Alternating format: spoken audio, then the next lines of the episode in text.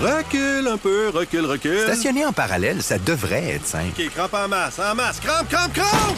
Faire et suivre une réclamation rapidement sur l'appli Bel Air Direct, ça, c'est simple. OK, des crampes. Bel Air Direct, l'assurance simplifiée. Cette semaine, est-ce qu'il y a trop de petites entreprises au Québec? Et comment on peut les aider à grandir? Ça peut être croire d'un nouveau marché, d'aller chercher de la nouvelle technologie, une meilleure façon d'opérer euh, l'entreprise ou l'usine. Donc, c'est une façon de devenir plus efficace et faire plus de profit après. Une entrevue avec la directrice de l'exploitation de Desjardins Capital, Marie-Hélène Nollet. Et dans ce que vous devez savoir sur l'économie avec Hendrix Vachon, de 78 cents à 81 cents américains, notre dollar canadien fluctue beaucoup ces temps-ci. Pourquoi? Et sommes-nous les seuls? Les données économiques, là, depuis euh, fin du printemps, début de l'été, là, c'est pas aussi bon. La- le reste de la reprise économique est un petit peu plus difficile.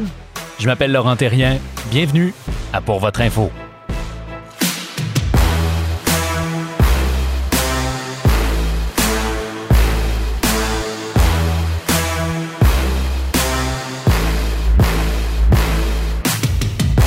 Bonjour à tous. Pour préparer cet épisode-ci, je suis allé regarder les chiffres sur les PME au Québec. Je suis tombé par terre.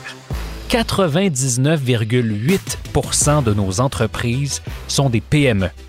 Et attendez, plus de la moitié de nos entreprises comptent 5 personnes ou moins. C'est quelque chose qu'on qu'on répète assez souvent, mais je pense que ces chiffres-là en sont un exemple patent. Ce sont les PME qui font rouler le Québec. Et être petit a plein d'avantages. Plus d'agilité, une facilité à entrevoir des opportunités, une plus grande tolérance au risque peut-être. Sauf qu'être petit, ça a aussi des désavantages. Ça veut dire plus de difficultés à réaliser des projets d'envergure, à innover, à s'élever au-delà des petites tâches du quotidien, des opérations. Or, on le sait que c'est exactement ce qu'il faut faire si on souhaite que l'économie du Québec se transforme. Alors cette semaine, on se demande comment on fait pour passer de petite à moyenne, voire à grande entreprise. Et on va le faire avec Marie-Hélène Nollet, qui depuis près d'un an dirige Desjardins Capital, le bras d'investissement de la famille Desjardins. Marie-Hélène a notamment été VP chez BDC, où elle était responsable du service conseil aux entreprises. Elle a aussi contribué à créer le groupe de Montréal, un forum mondial de banques de développement qui se consacre aux micros, aux petites et aux moyennes entreprises. Marie-Hélène, bonjour, bienvenue pour votre info. Bonjour. Première question pour toi. Est-ce qu'il y a trop de P dans PME au Québec? C'est une excellente question. Euh, effectivement, une P, c'est moins de 100 employés. Donc, c'est 99 employés. Il y en a 97,9% Donc, c'est énorme. Si tu fais référence à une entreprise qui a moins de 5 employés, il y en a 58 au Québec, comparativement à 62 au Canada. Hmm. Donc, la tendance est similaire au niveau de la province puis le reste du Canada. Pour ta question, est-ce qu'il y en a trop? Pas nécessairement. Parce que le tissu économique passe par la prospérité des petites entreprises. Ça prend des petites entreprises pour avoir des moyennes entreprises, puis après des grandes entreprises. Donc, ça, ça- c'est un effet structurant sur l'économie d'avoir des très petites entreprises. Donc, pour une société, c'est bon d'avoir des entreprises qui, qui sont pérennes, qui restent et qui grandissent. Grandissent donc veut dire passe de 5 à 10, de 10 à 50, de 50 à 500. Euh, de ton expertise, tu aides des, organisations à grandir, tu aides des entreprises à passer de, de 5 à 500. C'est quoi l'avantage? Pourquoi est-ce qu'on grandit? Bien, nécessairement, pour avoir une plus grosse capacité d'avoir des meilleurs revenus, meilleure profitabilité, euh, c'est l'ambition de l'entrepreneur. Je pense qu'il faut toujours respecter l'entrepreneur avant tout. Donc, c'est son entreprise. C'est quoi l'ambition de l'entrepreneur? Puis nous, comme conseiller, on est là pour les accompagner. Donc, ça peut être croire d'un nouveau marché, d'aller chercher de la nouvelle technologie, une meilleure façon d'opérer euh, l'entreprise ou l'usine. Donc, c'est une façon de devenir plus efficace, nécessairement être peut-être plus en moyen puis faire plus de profit après. Tu sais, on parle, j'en rencontre beaucoup d'entrepreneurs, tu sais, puis on, on parle de- d'exit strategy ou de, stratégie de sortie de, l'entreprise. Puis bon, il y en a, a quelques-unes, mais il y a la posture, je vais me faire acheter, ou il y a la posture, je vais grandir, puis je vais aller en avaler d'autres, je vais aller en acheter d'autres. C'est quoi le portrait de, des entreprises qui sont achetées au Québec et des entreprises qui achètent au Québec? Qu'est-ce qu'on fait davantage? Effectivement, la pandémie a fait réfléchir beaucoup d'entrepreneurs. Ouais. Certains sont dans un monde d'acquisition. Ils ont vu des opportunités. Acquérir de nouveaux marchés, des compétiteurs, aller chercher une expertise, soit en talent, en technologie. Donc, c'est vraiment de grandir, puis il voit une, il une, une opportunité de faire croître l'entreprise. Certains entrepreneurs ont vu nécessairement que peut-être qu'il était temps de passer le flambeau. Euh, parce que ça devient plus compliqué. Euh, ils voulaient, euh, dans le fond, sécuriser une partie de leur patrimoine qui réside dans leur entreprise. Donc, c'est deux contextes différents. Puis nous, Desjardins Capital, on peut les accompagner dans les deux mandats, dans les deux façons de faire. Une chose est claire, c'est qu'un, quand on décide de vendre l'entreprise, c'est un long processus. Donc, faut pas le laisser tomber rapidement. faut vraiment continuer à investir en entreprise à ce niveau-là. Ah, c'est intéressant. Donc, entre le moment où on, on décide que, bon, ben, on va vendre, puis le moment où on se départit, il y a combien de temps? Ben ça dépend. Des fois, ça va être une offre non sollicitée. Donc là, il y a l'attrait d'avoir un, un actif qui rentre ou un partenaire d'affaires ou de l'argent. Puis ça peut enchaîner une, une, une, une façon de penser, les voir les choses ou la vie. Ou encore, ça peut être un projet de dire, mais en même temps, il faut que l'acquéreur soit là et que le prix soit conséquent envers l'acquéreur et le vendeur. Est-ce qu'il y a une posture qui, selon toi, pour l'entrepreneur, là, qui, qui décide? Puis je comprends que c'est une décision bien personnelle, puis que ça vient dans un contexte, puis est-ce que j'ai envie de continuer tout ça? Est-ce qu'il y a une posture pour le Québec qui est préférable? Bien, c'est clair qu'il est préférable que nos entreprises grandissent et demeurent propriété québécoise. Donc, évidemment, euh, si on peut accompagner l'entreprise à grandir, soit par des partenaires stratégiques ou financiers, ou encore d'avoir une relève et financer cette relève pour avoir une transition d'entreprise, c'est ça qui est souhaitable. De, on peut pas empêcher un entrepreneur de vendre une tierce partie, mais c'est clair que on préfère davantage que ça soit vendu à des, à des parties prenantes québécois qui vont garder la propriété ici. Mhm. Tu nous parles de Desjardins Capital, de, de- de ce que vous faites justement pour aider les organisations. Brosse-nous le portrait de c'est quoi Desjardins Capital, comment ça marche, comment vous aidez les entrepreneurs?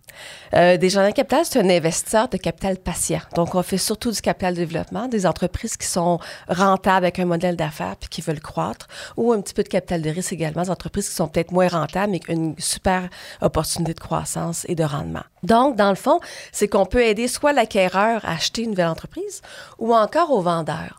On peut devenir propriétaire d'une entreprise. On peut le faire de façon minoritaire ou même majoritaire.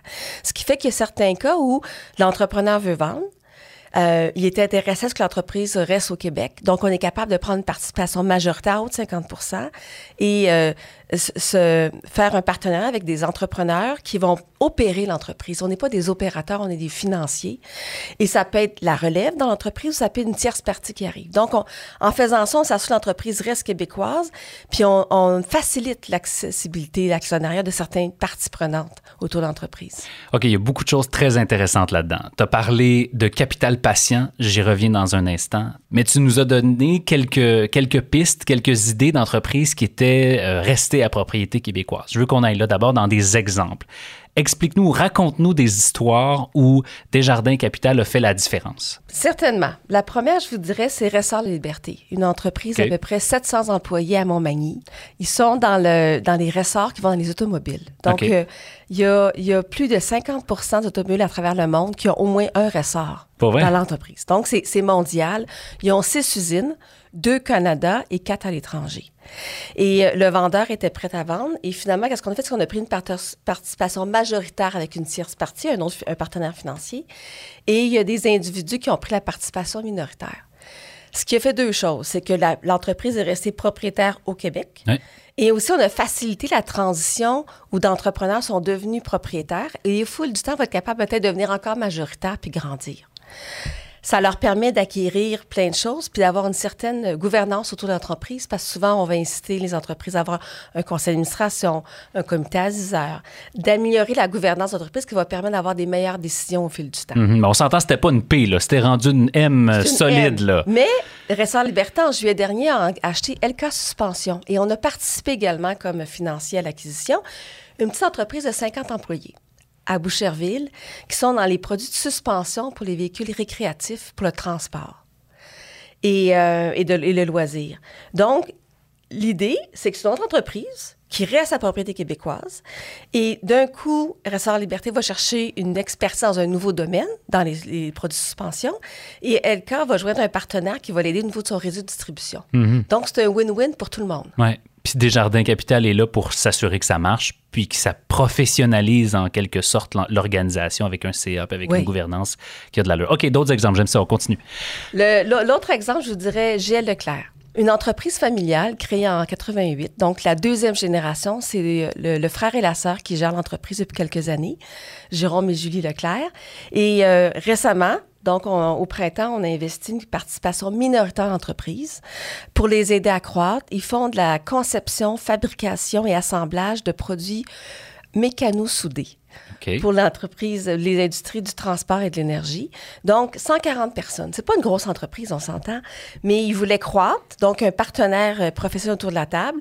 On va les aider à avoir un, un- un conseil d'administration, de la gouvernance et tout ça. Et en même temps, Julie et Jérôme sont capables de monétiser une partie de leur patrimoine. Mhm. Donc, c'est encore un win-win. Ils continuent à la chose, mais en même temps, il y a une certaine sécurité. Jamais 203. Un dernier. Un dernier qui est peut-être plus connu, Avril, les magasins euh, d'aliments naturels Ouais. euh, qui sont en forte croissance. Ben oui, on les voit partout. On les voit partout. Et ils ont besoin de capitaux pour grandir et d'expertise. Donc, une participation minoritaire dans Avril. Ça, c'est récent, ça. J'ai vu ça récemment. Oui, effectivement, c'est récent. Le- on, je pense que c'était fait à- au printemps, mais on l'a annoncé plus publiquement cet été. Et euh, l'idée, c'est qu'ils adaptent leurs produits, leur marché selon les types de marchés, soit en, en région rurale, en Montérégie ou encore dans les centres urbains. C'est intéressant. Tu viens de nous donner trois exemples. Ces trois business-là ne sont pas à Montréal. Avril, ça fait partie de leur stratégie, n'est-ce pas? hein? Ils veulent Ouais. pas être dans les Ouais. grands centres parce qu'il y a d'autres joueurs qui sont plus petits, qui sont plus investis localement à Montréal. Donc, ce sont des joueurs de soit de banlieue ou de région. Là, tu nous parlais de Lotte-Binière. Ou... Est-ce qu'il y a un rôle pour Desjardins d'investir à l'extérieur des grands centres? La force de Desjardins, c'est son réseau. Et c'est la- la- la- l'étendue de son réseau à travers le Québec. Je vous dirais que 75 de nos investissements sont hors la région de Montréal et Québec. Mais est-ce que c'est un choix volontaire ou est-ce que c'est une conséquence du fait qu'il y a des investissements intéressants à faire là? En gros, est-ce qu'il y a une volonté de la part de Desjardins Capital de dire on va sortir l'argent de Montréal un petit peu, pas, pas pour, par dénigrement de la grande ville, mais parce qu'il y en a d'autres investisseurs qui s'occupent des grands centres? Ça fait partie de notre mission. Donc, c'est un choix et on croit fermement à la, à la prospérité de nos régions. Et ça passe par des emplois de qualité dans les entreprises de qualité. Donc, ça fait partie d'un rôle structurant qu'on s'est donné. Le premier ministre Legault serait content de vous entendre, je pense. Effectivement, j'en, j'en doute pas. Euh, bon, tu- tu nous parlais tout à l'heure de capital patient. C'est un buzzword qu'on entend un petit peu plus souvent depuis quelques années. Explique-nous ce que ça veut dire. Capital patient, je vous dirais, c'est qu'on n'est pas, euh, on n'a pas une vitesse de sortie. Souvent, l'investisseur va vouloir rentrer, sortir Assez rapidement. rapidement au bon prix, on s'entend. Ouais, ouais. Donc, euh, mais la, la, la posture qu'on prend chez Jean Capital, c'est qu'on est là pour le long terme. On est là pour la croissance d'entreprise, aider l'entrepreneur dans les bons moments, puis des fois par les moins bons moments, parce que c'est jamais un long fleuve tranquille, l'entrepreneuriat. Puis je vous dirais également qu'on amène l'argent, on amène l'expertise, la gouvernance, mais c'est clair que l'entrepreneur demeure l'opérateur d'entreprise. On n'est pas des experts d'opérateurs. On investit dans toutes les industries. On peut pas le faire à ce niveau-là. Donc, on est vraiment là. C'est un partenariat entre l'argent et la capacité, la gouvernance et les, les, euh, les qualités d'opérateurs des, des entrepreneurs qui, qui gèrent les entreprises.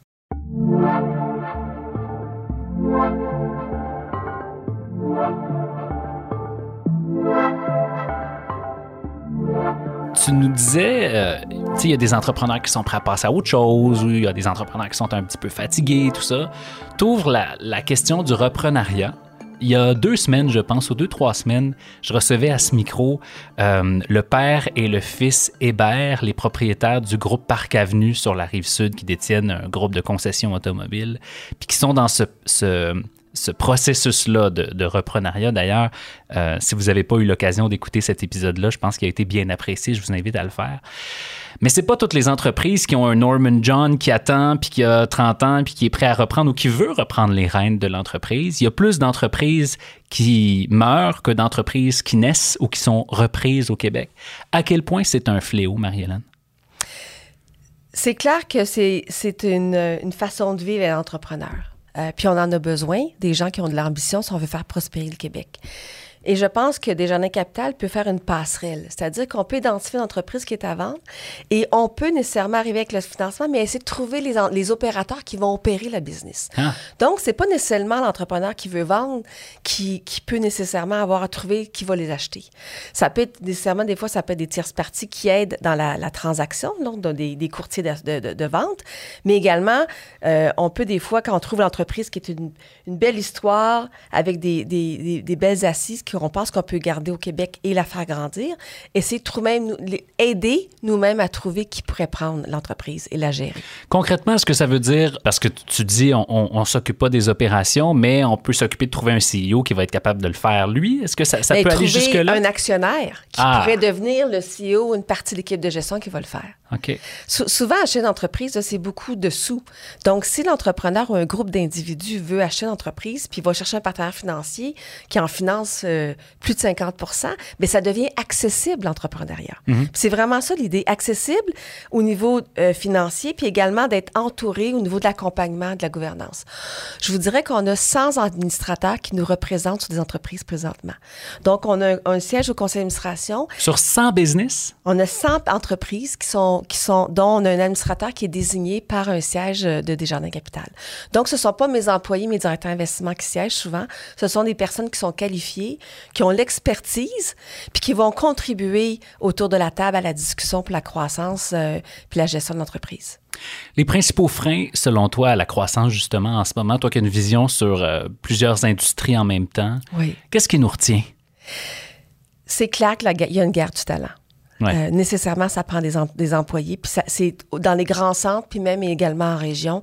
Donc, la guerre du talent et le coût du talent qui augmente également. Puis on peut pas toujours refiler la facture au client final. Je vous dirais tout ce qui est l'aspect technologique. Il faut qu'on devienne de plus en plus efficace. Puis ça passe nécessairement par la technologie. La pandémie a réveillé plusieurs entrepreneurs qui ont investi davantage.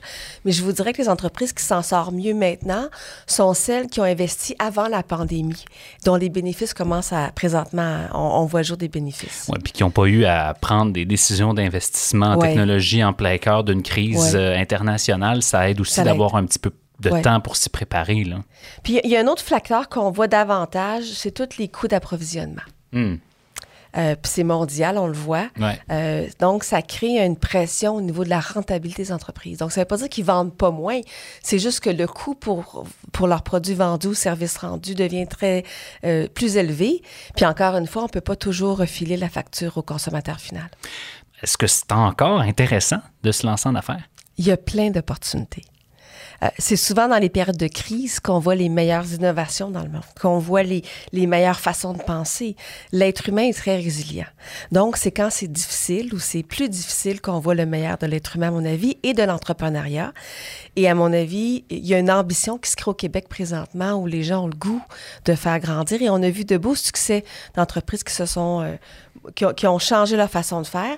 Et à mon avis, c'est en discutant avec tous les gens qui accompagnent l'entrepreneur. L'accompagneur est, il est, autour d'un financier, il y a un banquier euh, d'opération, il, y a un com- il y a un comptable, il y a un avocat, il y a un conseil d'administration. C'est toute cette équipe-là qui fait en sorte que l'entrepreneur peut grandir puis être plus en confiance dans les moments plus difficiles. S'il y a des entrepreneurs ou des gens d'affaires qui sont à l'écoute puis qui sont justement soit à la recherche de financement ou à la recherche de conseils, c'est quoi ton pitch en 30 secondes? Je vous dirais que Desjardins, c'est une des seules institutions financières qui a tout le continuum pour accompagner l'entrepreneur. On fait de la dette, euh, on fait de la dette subordonnée, on fait de l'investissement, on fait de l'équité. On a des moyens de mettre en contact les réseaux. On, on supporte plus de 380 000 entreprises au Québec. C'est des réseaux, c'est des contacts. On est bon en gouvernance également, les accompagner. Donc, c'est c'est vraiment un one-stop shop. Puis, on peut même également aider l'entrepreneur qui a vendu puis qui a un peu de sous au niveau de la gestion de leur patrimoine. Hmm. Fait qu'à la fin, là, c'est complet, complet. Et on est vraiment au cœur de la réussite de l'entrepreneur. Donc, leur réussite devient la nôtre également. Oui, puis je retiens, moi, l'aspect régional, l'aspect de, de volonté d'investir euh, dans l'ensemble des régions du Québec. Je pense que c'est porteur aussi. Effectivement. Marie-Hélène, merci d'avoir été avec nous euh, Ça m'a cette fait semaine. plaisir. Au plaisir. À bientôt. Bonjour. Ce que vous devez savoir sur l'économie. Voici Hendrix Vachon. Salut Hendrix, comment ça va? Oui, ça va très bien. Bon, merveilleux.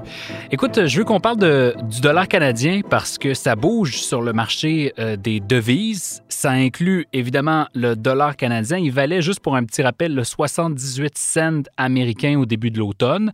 Ensuite, euh, il s'est apprécié. Il a dépassé temporairement 81 cents américains il y a un mois. Et là, oups, nouvelle descente qui est observée. Notre UR s'échange maintenant pour à peu près 79 cents américains. Hendrix, première question pour toi. Pourquoi autant de volatilité en ce moment? On sent que ça bouge un peu plus euh, récemment. C'est beaucoup euh, lié, je dirais, là, entre autres, euh, aux attentes de politique monétaire. On a eu l'occasion de s'en parler, soit moi ou soit Ouais. mes collègues là, dans, dans- les dernières, derniers balados. Euh, les anticipations du marché changent beaucoup. Puis au dollar canadien, on a profité au début de l'automne euh, euh, des mouvements de taux d'intérêt puis des, des changements d'anticipation à l'égard de la politique monétaire. Il a aussi été aidé par la hausse des prix euh, de l'énergie. Euh, Puis là, c'était pas juste le pétrole, il y a aussi le gaz naturel, euh, puis d'autres matières premières qui, ont, bien fait à l'automne. Donc ça, ça a, été, ça a été favorable. Donc ça, ça l'a aidé, la combinaison de tout ça, à, le ramener à près de 81 sous. Mais ensuite, plus récemment, ben là, on a les prix d'énergie, entre autres, qui ont diminué. Mhm. Euh, c'est ça, ça vient déjà nuire un peu au dollar canadien. Mais c'est surtout, on voit, c'est le dollar américain qui a rebondi. Parce que c'est pas juste le dollar canadien qui a bougé, c'est quand on regarde le, dollar américain par rapport à beaucoup d'autres devises. Qu'est-ce qui se passe? Ben, euh, entre autres, c'est. Bon, là, le focus est revenu sur la réserve fédérale américaine. Euh, La réserve fédérale, jusqu'à tout récemment, était restée très prudente. Elle ne voulait pas ouvrir son jeu quant à d'éventuelles hausses de taux d'intérêt. Mais là, récemment, elle avait annoncé une baisse de ses achats d'actifs. Donc, oh, le focus est revenu un peu plus sur la Fed, parce la prochaine étape sera des hausses de taux. Là, ça se discute qu'il pourrait même avoir, il pourrait devancer les hausses de taux, parce qu'initialement, les gens pensaient que ça allait peut-être d'ici la fin de 2022. Mais là, de plus en plus d'investisseurs commencent à croire que ça pourrait être au milieu de 2022, qu'il y aurait une accélération de la. Il faut qu'il réduirait plus rapidement que prévu les achats d'actifs, puis que rapidement ensuite il règle des hausses de taux d'intérêt. Pourquoi ce changement d'attitude-là des investisseurs? Ben, les récents chiffres d'inflation aux États-Unis ont encore battu les attentes. Il y a deux semaines, on a eu des chiffres d'inflation très forts encore aux États-Unis. Puis depuis ce moment-là, on voit là, le dollar américain s'apprécie beaucoup. Donc, un gros mouvement là, des, des attentes euh, à l'égard de la politique monétaire depuis deux semaines, deux, trois semaines, qui aide le dollar américain. Puis au Canada, on a aussi notre lot de mauvaises nouvelles. Les, les données économiques, là, depuis euh, fin du printemps, début de l'été, là, c'est pas aussi bon. là. Mais on voit que la- la- la- la- la- le reste de la reprise économique est un petit peu plus difficile. Hmm. Donc, le dollar canadien écope. Mais il reste que de façon générale, on a quand même on présentement dans une situation où le dollar américain est, est fort. Est-ce que c'est vrai pour d'autres devises? En gros, les autres grandes devises mondiales, est-ce qu'elles se comportent en ce moment comme le dollar canadien? Le dollar canadien, quand on le compare à d'autres devises, on voit que par, par rapport à certaines devises, je parlais qu'en Europe, là, il y a- des difficultés, des, des craintes en lien avec la recrudescence de la pandémie. Ouais. Mais quand on regarde le taux, les taux de change du dollar canadien par rapport à l'euro ou la livre, ben on voit qu'on a quand même maintenu un bon avance. On a- C'était beaucoup apprécié euh, septembre, début octobre. Euh, puis on maintient l'essentiel des gains qui ont été faits. Donc, on n'a pas le, le mouvement de montagne russe, de, de dents qu'on voit par rapport au dollar américain. Euh, pourquoi? Ben, ça, ça, c'est l'euro puis la livre, entre autres, euh, ont moins bien fait. Euh, puis c'est la même chose pour le yen japonais. hein. Au Japon, l'inflation est très faible. Le marché n'anticipe pas beaucoup de hausse de taux d'intérêt au Japon. Euh, donc, le yen s'affaiblit euh, par rapport à toutes les devises actuellement, ce qui inclut contre le dollar euh, canadien. Donc, c'est, je dirais que la faiblesse là, des dernières semaines, c'est effectivement plus contre le dollar américain que contre les, Les, autres devises. Bon, c'est intéressant. Est-ce que tu penses que ça va se, se maintenir, cette, cette faiblesse-là? Comment tu vois les, les prochains mois? Ben, peut-être qu'à très court terme, si on parle des du prochain mois, peut-être ça pourrait rester une faiblesse similaire à ce qu'on observe présentement ou une légère appréciation. Euh, J'ai l'impression que ça va prendre euh, un peu qu'on se rassure un peu plus, d'un sur l'évolution de la pandémie euh, en Europe. Est-ce que le Canada, on pourrait être touché à notre tour par une par cette nouvelle vague? C'est pas impossible qu'on voit ici aussi une remontée des cas. Mhm. Euh, donc ça, ça va être à surveiller pour le très court terme. Aussi les, les- les- les impacts économiques des, des événements en Colombie-Britannique, voir les prochaines données économiques canadiennes. On ne s'entend pas nécessairement une très forte amélioration à très court terme.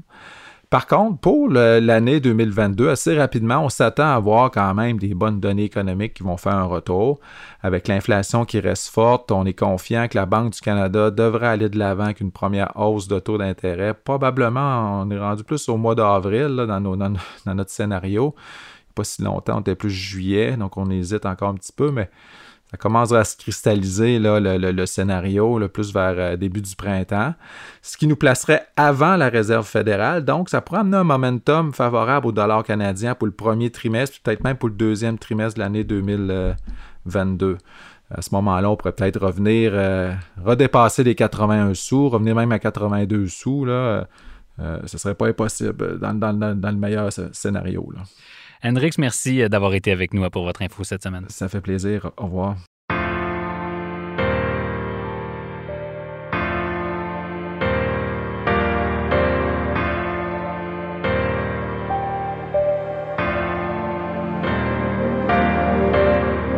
Voilà, c'est tout pour nous cette semaine.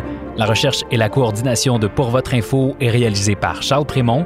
Notre gestionnaire de communauté est Alexandrine Chappet et notre musique originale, oui oui, originale, a été composée par Luke Melville. Je m'appelle Laurent Terrien, merci d'être avec nous encore une fois cette semaine et on se reparle jeudi prochain.